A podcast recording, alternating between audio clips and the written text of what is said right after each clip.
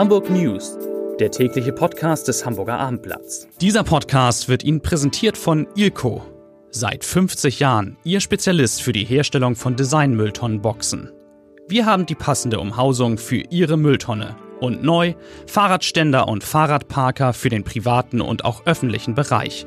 Weitere Informationen finden Sie unter www.ilco-beton.de und www.ilco-metall.de.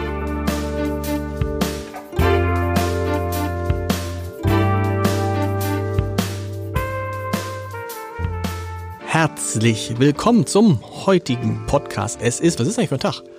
Donnerstag. Mein Name ist Lars Heider und wir müssen heute über ganz besondere Verleihautos sprechen, die nach Hamburg kommen werden. Und auch das interessant über Mojas neue Pläne. Interessante Pläne, die einige freuen und vielleicht viele ärgern werden. Außerdem geht es um Kitas, um eine spannende Wahl heute Abend und schon mal ein bisschen vorausschauend um die Planung für Silvester. Zunächst aber wie immer drei Nachrichten in aller Kürze.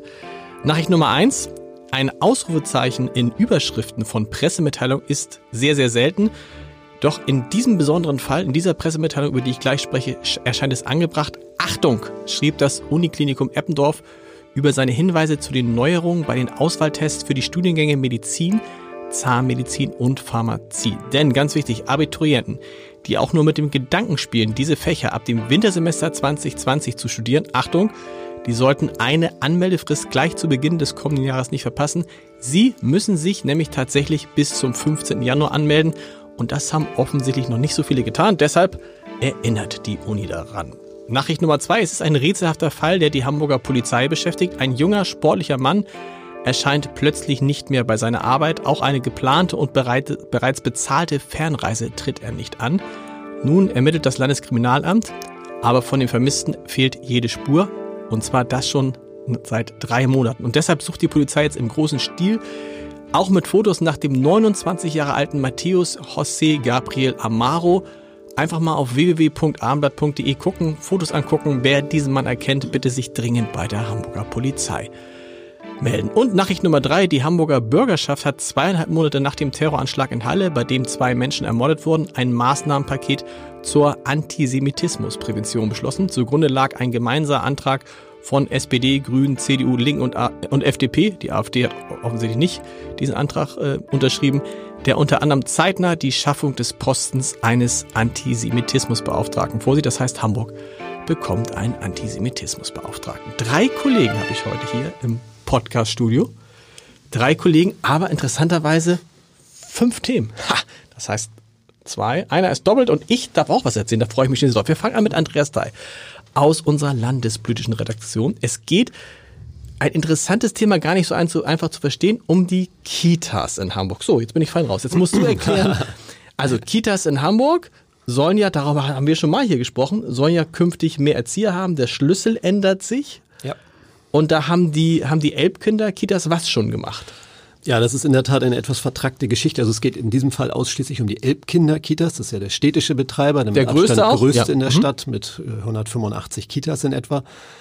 Und die haben äh, auf diese Anforderung, das Personal aufzustocken und die Betreuungsschlüssel zu verbessern, ja sehr frühzeitig reagiert. Da haben wir ja ausführlich darüber berichtet und ähm, haben in den letzten Jahren massiv Personal eingestellt und haben das Ziel, das sie eigentlich erst in zwei, drei Jahren erreichen sollten, jetzt schon erreicht, haben deswegen aber auch rote Zahlen geschrieben.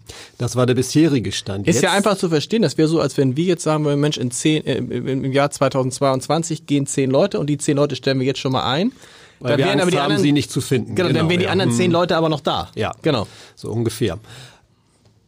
So, so nun ähm, rote Zahlen, Zahlen. und ähm, denn die neue Entwicklung ist, dass nun die Geschäftsführung ein Rundschreiben Anfang der Woche an alle Kitas geschickt hat, das sich relativ dramatisch schließt. Ähm, da ist ausdrücklich da, die Rede davon, äh, dass dieser Trend, so heißt es, dauerhaft wirtschaftlich nicht durchhaltbar ist und gebremst werden muss. Wow.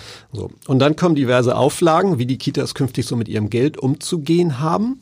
Und die kann man so oder so lesen Die Geschäftsführung sagt, im Prinzip ist das alles gar nicht so dramatisch. Äh, wir haben denen halt massiv Geld zur Verfügung gestellt, ja. um Personal einzustellen. Und das, was da so an Geld übrig ist, jetzt wo die Maßnahme eigentlich abgeschlossen ist, das hätten wir gern wieder zurück. Da ist ja nichts bei. Ne? Ja. So. Die Kitas lesen das ein bisschen anderes, anders, weil, oder zumindest einige von ihnen, weil es zum Beispiel auch ausdrücklich heißt, angesparte Gelder dürfen nicht verwendet werden. Es darf nicht auf Kosten der Vorjahre gewirtschaftet werden. Die Kitas haben aber auch aus eigener Kraft Geld angespart, indem sie zum Beispiel Eigenarbeiten verrichten und okay. darauf verzichten, einen Gärtner einzustellen oder einen Handwerker und sagen, das machen wir selbst. Und dieses angesparte Geld nutzen sie zum Beispiel, um Möbel anzuschaffen, Spielgeräte und so weiter. Und jetzt verstehen sie das so, dass sie dieses Geld nicht mehr ausgeben dürfen und sind total verunsichert und sagen, davon finanzieren wir zum Teil auch den okay. Platzausbau. Und äh, es herrscht also eine große Verunsicherung und äh, es sind diverse Treffen jetzt für Januar anberaumt und da gibt es offensichtlich einiges zu klären. Dürfen die denn jetzt noch Leute auf Vorrat einstellen? Nein. Nein. Das dürfen sie nicht mehr. Das ist im Prinzip abgeschlossen. Es gab da ein bestimmtes Ziel, wie die Betreuung okay. sein soll. Das ist erreicht. Die müssen und, die jetzt äh, aber auch nicht wieder entlassen, Nick, Nein, nein, sie dürfen natürlich das Personal behalten. Sie dürfen auch ähm, ganz normal das äh, Personal weiter bezahlen und Material und so weiter. Sie müssen also nicht ihre Ein äh, Ausgaben senken, aber ähm, sie dürfen halt nicht mehr so aus dem Vollen schöpfen. Alles, was sie so auf der hohen Kante haben, das müssen sie, so ist das jedenfalls zu verstehen, mehr oder weniger abgeben. Wow, das ist sehr interessant. Andreas, du bleibst sitzen. Du kommst gleich nochmal zu der spannenden Wahl. Heiner Schmidt heute Abend. Heiner Schmidt aus der Wirtschaftsredaktion. Auch interessant, es gibt ja verschiedene neue Anbieter im Hamburger Verkehr. Ja. Einer davon ist Free Now. Mhm. Und die Free Now ist, ist, ist die Nachfolge von MyTaxi. Sind, sind, sind gar nicht neu. Nee, okay. Die hießen nur bis vor kurzem MyTaxi Taxi, und genau. haben Taxis vermittelt. Jetzt genau. machen sie mehr und sie haben sich auch umbenannt. Die heißt also Free Now ist das, was mal MyTaxi war. Genau. Und sie vermitteln nicht nur Taxen, sondern was noch? Sondern auch sogenannte Mietwagen mit Fahrern. Okay. Ähm, das ist rechtlich eine etwas andere Angelegenheit, funktioniert im Ergebnis gar nicht so viel anders. Also wird gebucht über so eine App mhm. ne, auf dem Smartphone. Du sagst, ich will von da nach da, dann sagen sie dir, äh, ja, Wagen kann in so und so vielen Minuten da sein. Okay. Kostet, die Fahrt kostet so und so viel. Bin ich wie bei Uber. Uber. Ja, genau. genau. Das ist ziemlich gleich. Ja. Uber macht das ja hier in Hamburg auch. Beide okay. haben im Sommer angefangen. Und was ist jetzt neu? Warum bist du heute hier? Also, das bei Free Now äh, läuft, sagen mir mhm. die Leute, die es machen. Das Unternehmen sitzt ja hier in, in Hamburg, Hamburg ist genau. hier gegründet. Ähm, läuft super, äh, mehr als 100.000 Fahrten. Ähm, die haben ungefähr Zugriff auf 100 ähm, Fahrzeuge, sagen, mhm. das langt bei weitem nicht. Wir wollen im nächsten Jahr das verdoppeln auf 200. Mhm. Und das ist das wirklich Interessante. Äh, eines der Unternehmen, die diese Fahrten machen, mhm. schafft sich eine Flotte von 60 Teslas an. Wow, das heißt, man kann jetzt über FreeNow ein Tesla. Und die Wahrscheinlichkeit, dass man einen Tesla kriegt, ist gar nicht so gering, ne? Fast bei 40 Prozent, ja, ja. Du kannst, du kannst auch Jahr. sagen, ich will einen Tesla haben. Die kommen, sind noch nicht in der Stadt, die sind bestellt. Äh, es heißt, könnte so Ende März, wenn es gut läuft, losgehen, kann aber auch noch ein bisschen länger dauern. Krass. Sehr gut. Jetzt musst du mich fragen. was ist eigentlich ja. mit, also eine gute Frage an mich wäre, was ist eigentlich mit Moja? Äh, ja, von Moja haben wir so lange nicht geredet. Du weißt angeblich was Ich weiß es schon, weil es gibt echt was Neues von Moja. Einmal, wenn du sagst 100.000, also Moja, nochmal für alle, die es nicht wissen, Moja sind diese goldenen Kastenwagen, eigentlich kennt die jetzt jeder. Sammeltaxis, die man in der Regel ja für sich allein hat. Also ich bin sehr, sehr selten mal mit einem oder zwei Leuten drin gefahren. Meistens hat man die Dinger für sich allein. Sehr praktisch, kosten halb so viel, wenn überhaupt halb so viel, eher ein Drittel so viel wie ein Taxi. Ich bin gerade vor kurzem von der Reeperbahn bei, von einem geschäftlichen Termin nach Hause Richtung ja. Alsterdorf gefahren. Das waren dann 8 Euro oder 9,10 Euro zehn oder so. Ganz gut. Also, Moja, 770.000 Fahrgäste in Hamburg und Hannover bisher. Aber jetzt kommt's. Alle fragen sich ja, wann kommt Moja in die weiter entfernten Stadtteile, so nach Poppenbüttel oder wo auch immer hin. Kommen sie erstmal nicht, aber sie machen einen Test nächstes Jahr in Ahrensburg. Völlig überraschend. Der Moja-Geschäftsführer hat auch gesagt, also normalerweise Ahrensburg schwierig für uns, da brauchen wir so viele Autos, so viele Autos haben wir nicht, da können wir auch kein Geld verdienen. Die machen das nur, weil ein Modellversuch in Ahrensburg äh, gefördert wird vom, vom Staat, der gucken will, wie kann man auch äh, auf die, im eher ländlichen Bereich, nur ist Ahrensburg nicht ganz so nicht, wie kann man eher im ländlichen Bereich ähm, mit so, Heiner Schmidt geht gerade, wenn ich rede, kann man im ländlichen, viel Spaß, kann man im ländlichen Bereich, äh, kann man da auch was mit Moja erreichen. Finde ganz interessant. So, Andreas, bist du schon mal Moja gefahren? Nein. Was? Bist du noch nicht Moja gefahren? Du fährst immer S-Bahn. Wenn sie fährt, fahre ich S-Bahn, ja. S3. Und sonst auch gern Fahrrad oder was sonst so S3. da steht. So, jetzt habe ich gesagt, heute Abend eine echt spannende Wahl, keine Bürgerschaftswahl, sondern wir reden über eine, die Wahl einer Bezirksamtsleiterin In Eimsbüttel. So ist es ja. Warum ist die spannend? Ja, die ist vor allem deswegen spannend, weil Katja Husen, die äh, Bewerberin, beim ersten Mal durchgefallen ist. Und das völlig überraschend. Äh, Eimsbüttel ist ja der Bezirk gewesen, wo die Grünen am meisten abgeräumt haben bei der Bezirkswahl, 37 Prozent. Genau. Und haben dann natürlich sofort gesagt, jetzt wollen wir auch die Bezirksamtsleitung stellen.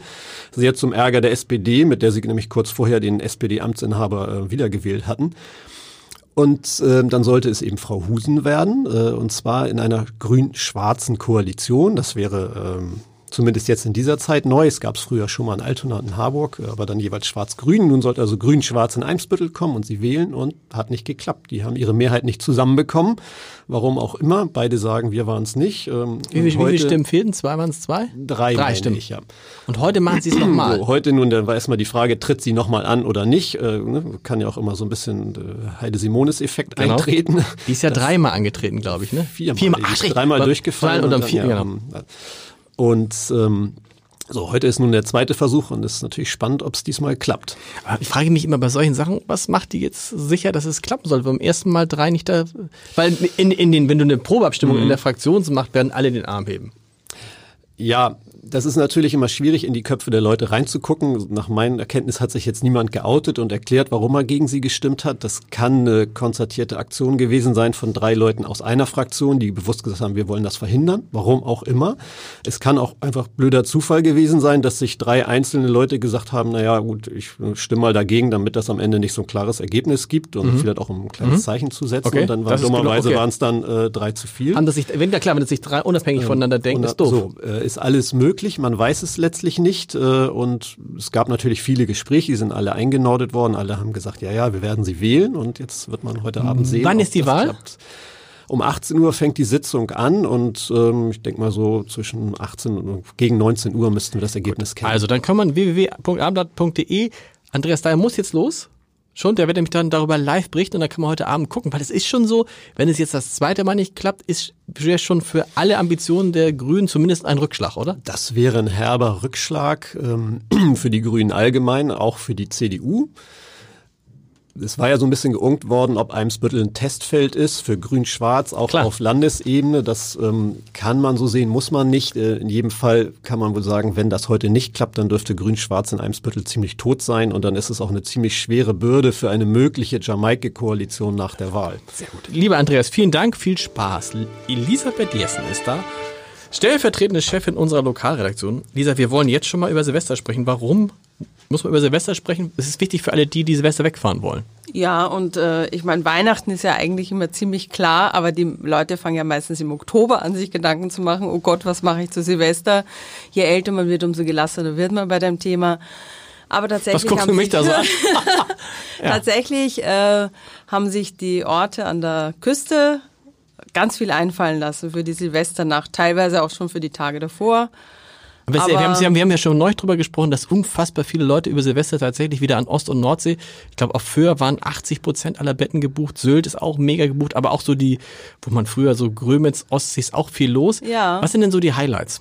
Also was man auf jeden Fall in diesem Jahr beachten kann, also Feuerwerke gibt es fast überall. Großer Unterschied zum letzten Jahr. Wie auf den Inseln nicht, oder? Äh, nein, auf, auf den Inseln nicht, aber an der, an der Ostseeküste okay. ja. Ähm, die achten aber sehr viel mehr auf Nachhaltigkeit und da, diese ganze Diskussion sollten, sollte es überhaupt noch Feuerwerke geben und vor allem, wie halten wir es mit dem privaten Feuerwerk? Okay. Darauf haben viele eine Antwort gefunden. Nämlich wie? Zum Beispiel Timmendorfer Strand macht ein großes öffentliches Feuerwerk aber die haben 500 Meter Strandabschnitt, äh, also rechts und links von der Seebrücke gesperrt für privates Feuerwerk. Okay. Das hat mehrere Vorteile. Ich kriege keinen Böller von irgendwelchen Betrunkenen ins Gesicht oder gegen die Beine. Und der Strand bleibt natürlich sehr viel sauberer. Okay. Also und Riesenfeuerwerk in Timmendorf. Was auch in Grömitz, in Scharbeutz. Wow. Also es gibt einfach ganz, ganz vieles. Und dann gibt's natürlich immer eine Festmeile dazu. Ich kann also hemmungslos essen, ich kann trinken, ich kann feiern. Also wer auf Silvester steht, äh, der wo, ist wo willst du denn, gut. Wo willst du denn hinfahren? Oder fährst du irgendwo hin? Ich würde am liebsten äh, auf eine Insel fahren, wo nicht geböllert ja. wird. Aber ich arbeite am 1. Januar, deshalb fahre ich gar nicht weg. Ähm, ich bin kein großer Silvesterfreund, aber meine Freunde tragen das tapfer und laden mich trotzdem immer wieder ein. Ich auch nicht. Und da, wo ich feiere, weil da so viele Reddachhäuser stehen, da darf man gar nicht böllern. Zumindest sollte man es nicht. Lisa, vielen Dank. Zu Ende, wie immer. Du kannst jetzt rausgehen. Lisa Jessen ist bekannt dafür, dass sie die, die Tür so zu und so laut zumacht, wie niemand anders sonst, aber heute nicht. Wir haben wie immer natürlich zum Ende den Leserbrief des Tages. Es geht um den Bäcker Gaues. Wir hatten ja in diesem Podcast über den Bäcker Gaues berichtet, über den echten Bäcker Gaues, oh, über die Bäckerei Gaues. Es gibt ja viele Bäcker mit diesem Namen in Hamburg und was dahinter steckt. Und dazu schreibt jetzt Horbert Harbacher. Ich zitiere, vielleicht ist es an der Zeit, nicht so groß über einen prominenten Bäcker für prominente Kunden zu berichten. Das ist Gauss nämlich tatsächlich. Äh, kleine Anmerkung von mir. Weiter geht's, weiter schreibt Herr Habacher, wir Hobbybäcker stellen Brote, Brötchen, Fladenbrote und vieles mehr in einer Qualität her, die den Erzeugnissen der Berufsbäcker nicht nur in nichts nachstehen, sondern meist viel besser sind. Ich stelle meine Brote ausschließlich mit nichts außer Wasser, Mehl, Salz und Hefe her, natürlich immer in Bioqualität. Ja, ich wusste gar nicht, dass es Hobbybäcker gibt, bei denen man offensichtlich diese Brote auch, kann man die da auch kaufen? Das klären wir mal und beantworten im nächsten Podcast. Bis morgen. Tschüss.